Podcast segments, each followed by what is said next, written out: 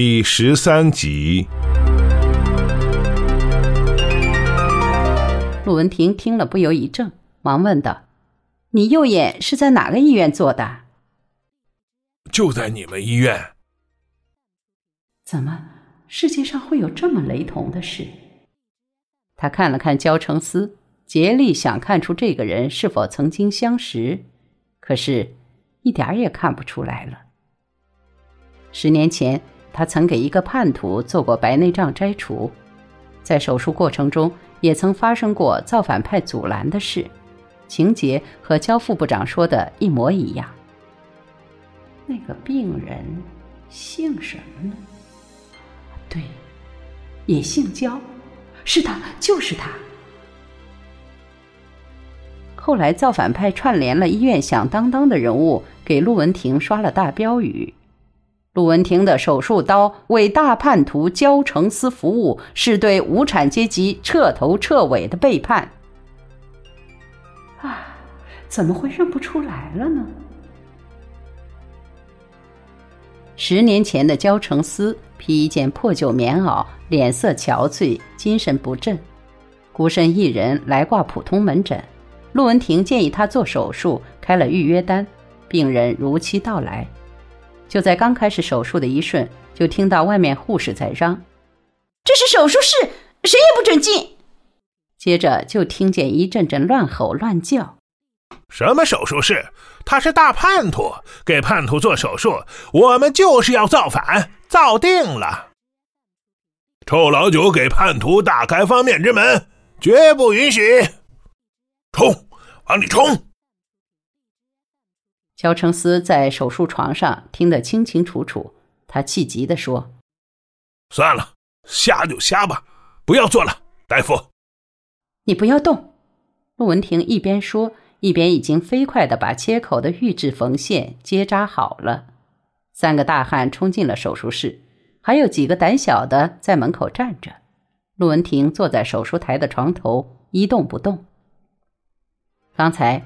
焦副部长说是那位大夫把造反派赶出去的，这不对。陆文婷从来没有骂过人，也从来没有赶过人。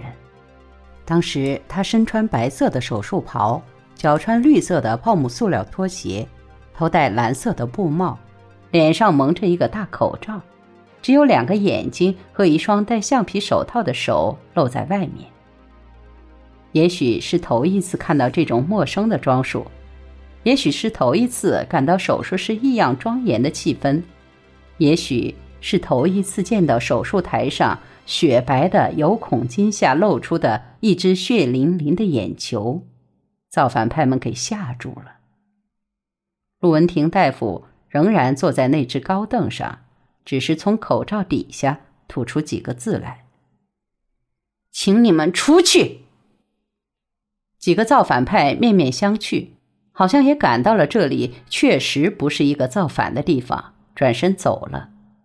当陆文婷又重新剪开缝线继续工作时，焦成思说：“还是不做了吧。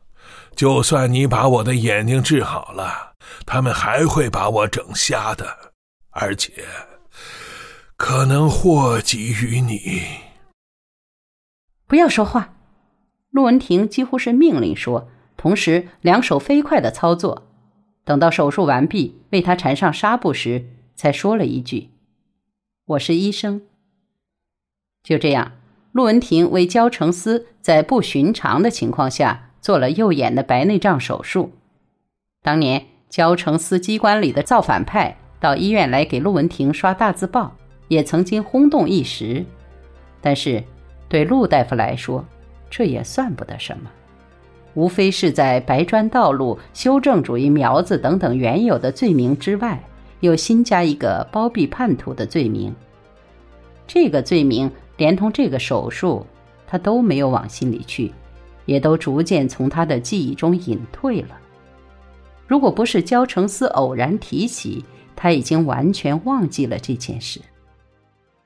陆大夫，我就佩服这样的医生，真是治病救人呐！秦波感叹地说：“可惜啊，那时没有病历，不知他姓什么叫什么，昨天我们还跟赵院长谈起，如果请他做手术，就放心了。陆文婷听了，脸上露出尴尬的神色。秦波一见，又忙说道：“不过，陆大夫，你也不要见怪，赵院长对你呢是很信任的，我们当然也是信任你的。希望你啊，不要辜负领导对你的期望，要向上次给焦副部长做手术的那位大夫学习。当然，我们也要向他学习。”你说是不是啊？陆文婷只好把低着的头点了点。你还很年轻哦，秦波又鼓励他说：“听说你还没有入党，是不是？要努力争取嘛，我的同志哦。”我家庭出身不好，陆文婷老实的答道：“哎，这个问题不能这么看嘛。”家庭不能选择，道路是可以选择的。秦波热情的、滔滔不绝的说起来：“我们党的政策历来是有成分论，不唯成分论，重在表现。只要你啊，真正同家庭划清界限，靠拢组织，对人民做出贡献，党的大门是对你开着的。”陆文婷没有再说什么，走过去拉上窗帘。掏出眼底镜来给焦成思做检查，之后他说：“焦副部长，如果你没有什么别的情况，我们后天就把手术做了吧。”“行，早做完早出院。”焦成思痛痛快快的抢先答应了。已经过了下班时间，陆文婷告辞出来，秦波又追出来喊住他：“陆大夫，你是回家吗？”“是呀。”用焦副部长的车送你回去吧。啊，不用不用。陆文婷连忙摆着手走了。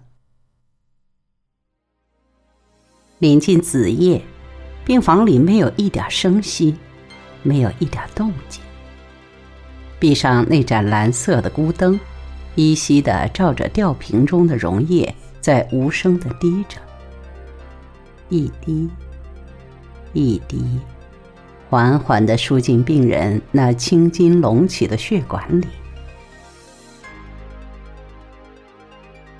在这万籁俱寂的黑夜里，似乎只有他是唯一的信息，告诉人们陆大夫还活着。傅家杰呆坐在床头，痴痴地望着自己的妻子，在这纷乱的二十多个小时里。他还是第一次独自守护在他的身畔，不在十几年的共同生活中，似乎也是第一次这样的守在他身旁，这样的看着他。记得有一次，大概还是热恋的时候，他也曾长时间目不转睛的看着他。可是他却歪着头问：“你为什么这样看我？”他只好讪讪的把视线移开。现在，他不能歪过头去了，他也不能问话了。他好像被解除了武装，任凭他的目光在他脸上久久的停留，再也不能抗议了。直到此刻，他才心惊的发现，他变得多么衰老啊！原来漆黑的美发已夹杂着银丝，原来润泽的肌肉已经松弛，原来缎子般光滑的前额已刻上了皱纹，那嘴角，那小巧的嘴角也已经弯落下来。啊，他的生命似乎也已像耗尽了最后一滴油的灯芯。